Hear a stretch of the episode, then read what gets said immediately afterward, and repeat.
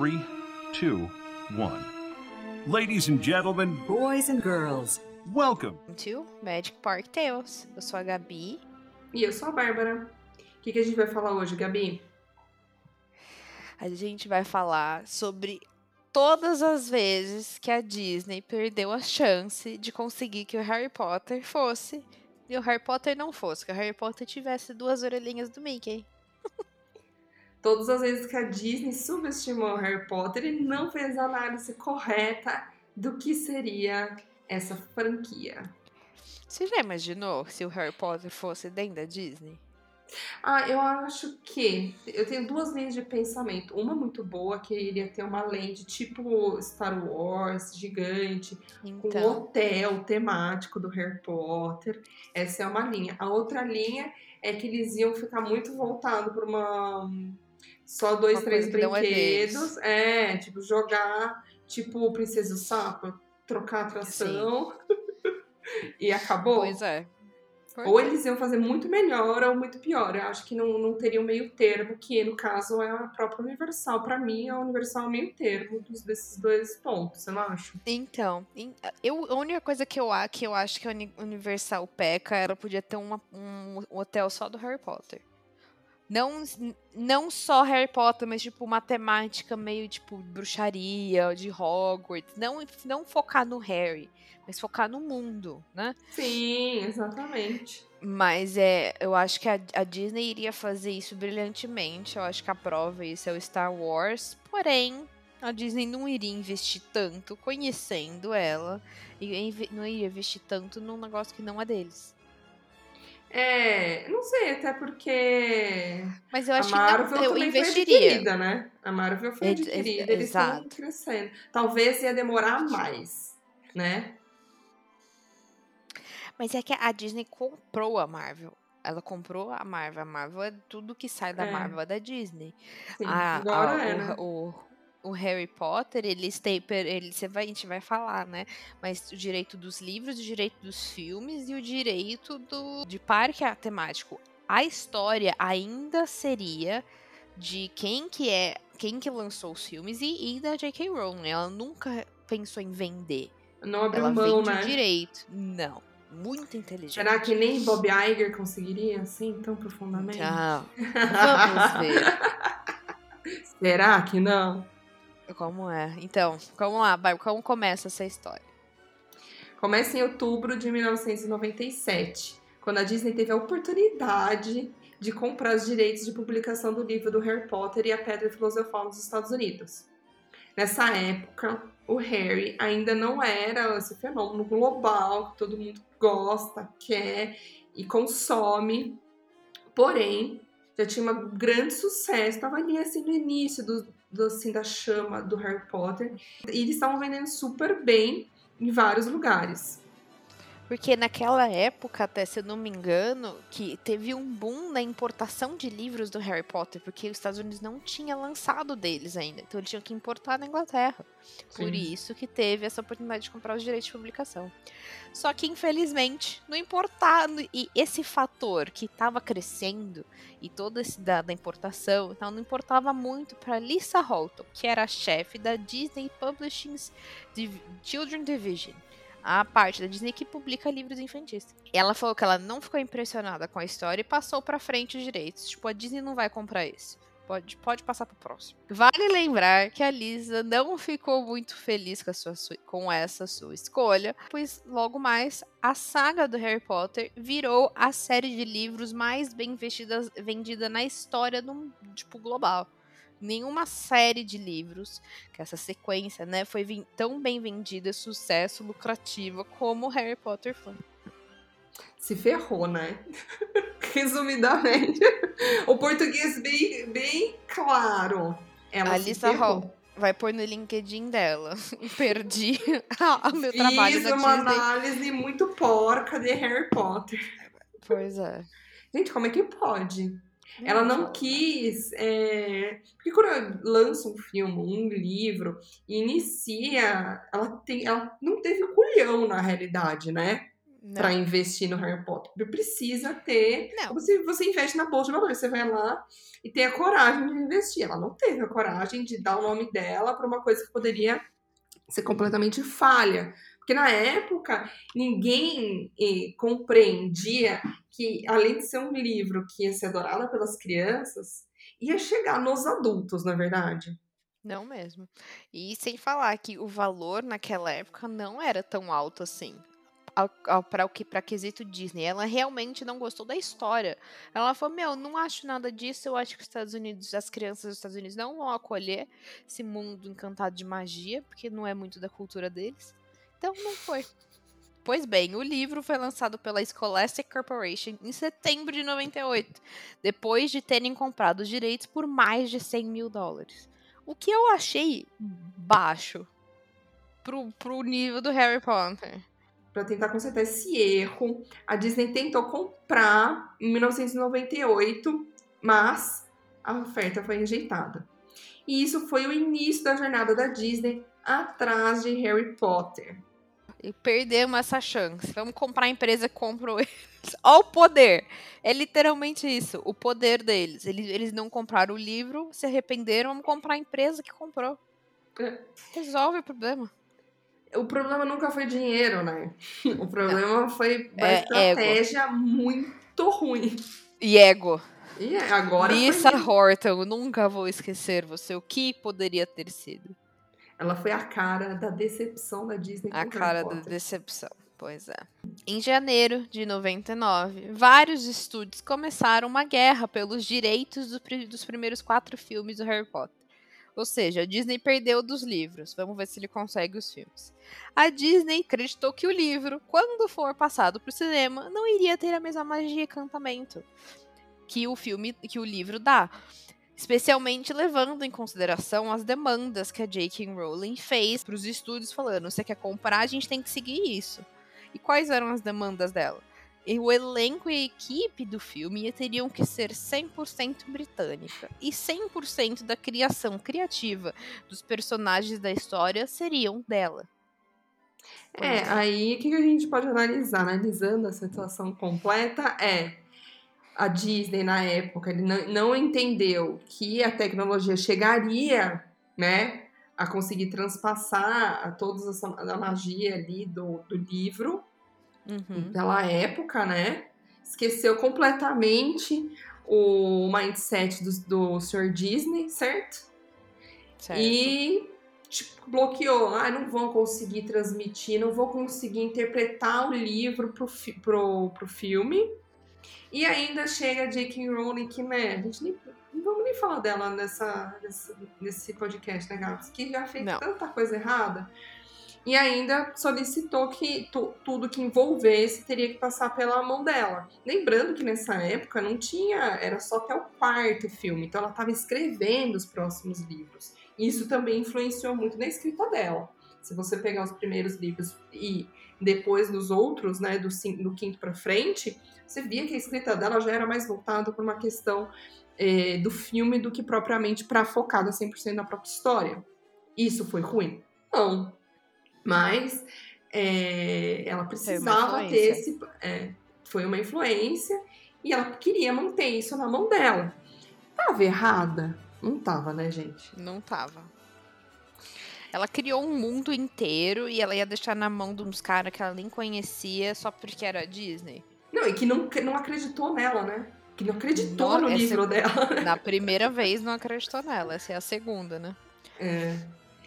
Então por que, que a Disney não gostou? Porque eles não poderiam usar os personagens do Harry Potter como eles quisessem nos parques da Disney. E sem falar que a, que a Disney gosta sempre de ter o controle nas suas próprias produções. Não gosta de influência fo- de fora. Não, tem que ser sinceros. eles. E, né, a gente sabe de todo o sucesso que eles conseguem. A gente não pode suprimir, falar, não, a Disney não, não faz boas. A gente sabe que sim, ainda tem é, toda, toda a expertise e todo o sucesso deles na mão. Mas, de novo, Sim. o Harry Potter saía muito do briefing do que a Disney fazia naquela época, né? Aham. Muito fora do padrão. Disney naquela época. Muito fora do padrão. Naquela época, exatamente. Naquela época. Porém, para não perder a oportunidade, mesmo assim, a Disney lançou uma proposta para J.K. Rowling bem baixinha, achando que os outros estúdios iriam pensar a mesma coisa e seguiriam com o mesmo tipo de proposta. Quando eles mandaram uma proposta baixa, eles acharam que a deles ainda ia ser maior do que a dos outros, mas tudo bem. A Disney estava errada novamente. A Warner Brothers Pictures comprou os direitos do, do Harry Potter por 2 milhões de dólares e concordaram 100% com as demandas da criadora, sem hesitação, porque eles investiram no potencial dessa história. Que erro, hein, pessoal de budget da Disney? Que erro, hein? Rapaz. Não, estamos vendo que já não tá legal, né? Desde aquela época. A equipe é a cultura da de... empresa, né? Amigos, que erro. É, eles contrataram as pessoas daquela época de volta, só pode. Não possível, voltou tudo para esse tempo. A adaptação do primeiro livro, que é A Pedra Filosofal, foi um sucesso, como a gente já sabe. O filme de maior bilheteria do ano de 2001. E para vocês terem ideia, os outros filmes que lançaram foi Legalmente Loira, Shrek e Monstros S.A. Então a Disney perdeu feio. Perdeu. Porque ficou... Porque ficou atrás, o Monstros S.A., que a gente sabe que é um sucesso, ficou atrás de Harry Potter. Percebendo todo esse erro, a Disney colocou o rabinho entre as pernas e foi atrás da J.K. Rowling para comprar os direitos do filme para os seus theme parks e os próximos filmes depois do Cálice de Fogo. E aí, o que aconteceu, Gabs? A Warner Brothers ficou sabendo do bafafá, né, por trás das câmeras, e não gostou. Mesmo eles tendo apenas quatro filmes em seu contrato, eles sempre quiseram fazer todos os outros livros da J.K. Rowling para se tornar um filme. Então, eles renovaram o contrato com ela antes que a Disney pudesse dar uma oferta a ela. Ou seja, o pessoal da fofoca da Disney também. Ó. A Nabo fica tá quieta, ruim, né? Hein? Não fica que, quieto. Tinha um espião ali que não, não, conseguiu ficar quieto. Então a Warner Bros. foi mais inteligente, mais uma vez, e foi correr é. ali pra, pra conseguir de novo. Não, e a, a, Disney aí achou, não, aí é o último passo, não, vou, não tem mais como entrar no mundo do Harry Potter. Por quê? A Warner lançou uma atração do, do filme em um parque em 2001 na Austrália, em seu parque que chamava Warner Brothers Movie, Movie World. A atração chamava Harry Potter Movie Magic Experience. Na atração, os guests iam passeando pelos sets do primeiro filme, entrando pela plataforma 9 3 quartos. A diferença desse da atração que a gente tem hoje para essa é que essa era como se fosse um set de filme realmente. Era guiada, tinha um guia, você não podia tocar em nada, você não podia ver nada. Não era uma atração em si, era um passeio. A intenção era sempre atualizar a atração com os filmes que fossem lançados, o que aconteceu com o segundo filme. Porém, não trouxe muito movimento ao parque e não foi mais atualizada e fechada no começo de 2003. A Warner pensou que eles não iriam conseguir fazer uma atração justa ao filme, que fosse lucrativa, que trouxesse bastante movimento, que levar, elevasse a história do Harry. Então, eles acreditaram que se eles vendessem para a Disney, iria fazer uma atração bacana, porque ele já tem histórico e eles ganhariam mais dinheiro com isso. Porque a Warner não tá né, muito nesse mercado, não faz muito sucesso quanto a Disney, certo? Então, em junho de 2003, a J.K. Rowling e a Warner Brothers assinaram uma carta de intenção de entregar os direitos dos theme parks para a Disney, sob a supervisão do CEO daquela época, o Michael Eisner. A negociação durou 16 meses entre o time do Potter e da Disney. Boatos dizem que a J.K. ficou enojada com a primeira apresentação dos Imagineers, que seria um, uma microland dentro da Fantasyland no Magic Kingdom onde teriam duas atrações, uma estilo shooting, como é a do Buzz, e uma petting zoo, onde você encontraria o hipogrifo. Eita lasqueira, ou seja, um lixo. Não, é, aí você. É, a Disney tentou tanto conseguir o Harry Potter. Tem hora que caiu no colo dele, porque não foi nem eles foram atrás, a Warner foi atrás deles. Caiu no colo deles e eles fazem um negócio desse. Não ia ter o castelo de Uhum. Hogwarts, apenas um cutout do um- a silhueta do, do castelo na atração principal de entrada e os guests ainda iriam sair por um gift shop com as coisas do Harry e logo depois próximo à atração ia ter um restaurante no tema do filme. Apenas. Até aí, ok, né? Mas, Tipo aí você pensa, você po- pode ser um gift shop, uma lojinha tipo Piratas do Caribe, que ia ser maravilhosa, ou Conhecendo a Disney, ia ser uma coisa Conhecendo a mansão. ia ser uma ração da maçã, você já pensou? Ia ser. Ah, não. Ia. A JK ficou decepcionada com razão, pois esperava mais da Disney. Então entregou a eles uma lista de demandas. A Lake Calderon seria a porta para entrar uma- em uma vila estilo do Hogsmeade, onde teriam a atração que eles sugeriram. Além de ter uma land só para eles no parque. É o mínimo, né? Mínimo. Porque, meu, a menina tá vendendo, tá vendo sucesso. Ela, ela, ela pôs confiança no culhão dela. Concordo. Acho super justo. É, tá certo, né? Pois é. E na quarta e última apresentação, depois de várias decepções, eles apresentaram para J.K. uma vila no estilo de Hogsmeade, como ela tinha pedido, mas com um adicional, uma atração no estilo chapeleiro maluco chamada Dumbledore. Não, É assim, ó. Dumble, espaço, door. Door, do filme Dumbo, do, do Dumbo. E Door de door. Mas você lê, parece Dumbledore. É, muito A ruim. J.K. apenas se levantou e saiu da reunião. Eu faria mesmo. Cara, gente, pelo amor de Deus. Que que é isso? Ela tava, tava tirando sarro da cara da JK. Não é possível. É, é- a Disney não gosta de fazer coisas a sério. Tem que sempre ter uma pegada cômica. Sempre tem. Eles não conseguem fazer sem. Logo após o fim das negociações com a Disney, a Warner Bros. entrou em contato com a Universal para uma land theme da área do Harry em seus parques. Então, em 2005, o pessoal da Universal foi até Londres apresentar suas ideias para JK, que ficou encantada com o que eles haviam criado. Porém, tudo estava errado. Após três dias de trabalho em conjunto e pegando as especificações e demandas dela, o pessoal da Universal voltou a Orlando sem nenhum acordo firmado. A mulher é carne de pescoço. Ela é. Ela falou que é, a- a- os corredores estavam muito largos, as lojas eram muito grandes. Ela queria uma coisa mais cara do filme mesmo. Ela, ela, real- ela encheu o saco, mas ela queria ser fiel ao livro e ao filme. Porque, querendo ou não, você dá uma coisa dessa, um mundo tão bonito e fascinante como. E os caras vão sonhar, vão sonhar alto, vão sonhar com força. Mas ela quer, queria que fosse bem fiel, não uma coisa nova, queria uma coisa que já existisse. A, a J.K., em junho de 2005, voltou à Disney e se encontrou com Bob Iger, o novo CEO. Ela apresentou a ele o que a Universal e ela criaram juntos. Falaram: Meu, a Universal tá disposta a muito mais que estão fazendo. E aí, vai bancar? O Bob Iger disse pra ela que eles iam trabalhar para chegar ao nível do que ela queria. Mas depois do fim da reunião e ele estudar o afim, o, o plano da Universal, ele falou: Meu, é surreal e ridículo. Nunca vai dar certo isso. Eu não vou bancar um negócio desse. Ele tava, o Bob Iger, ele tava, é, ele tava no processo de transição com, com o Michael Eisner. O Michael Eisner ainda estava fazendo outras coisas. Como era um projeto do futuro, o Bob já tava no colo dele. Sim. Mas mesmo assim, já falou, não vou mexer nisso. Ah, não, gente, para com isso.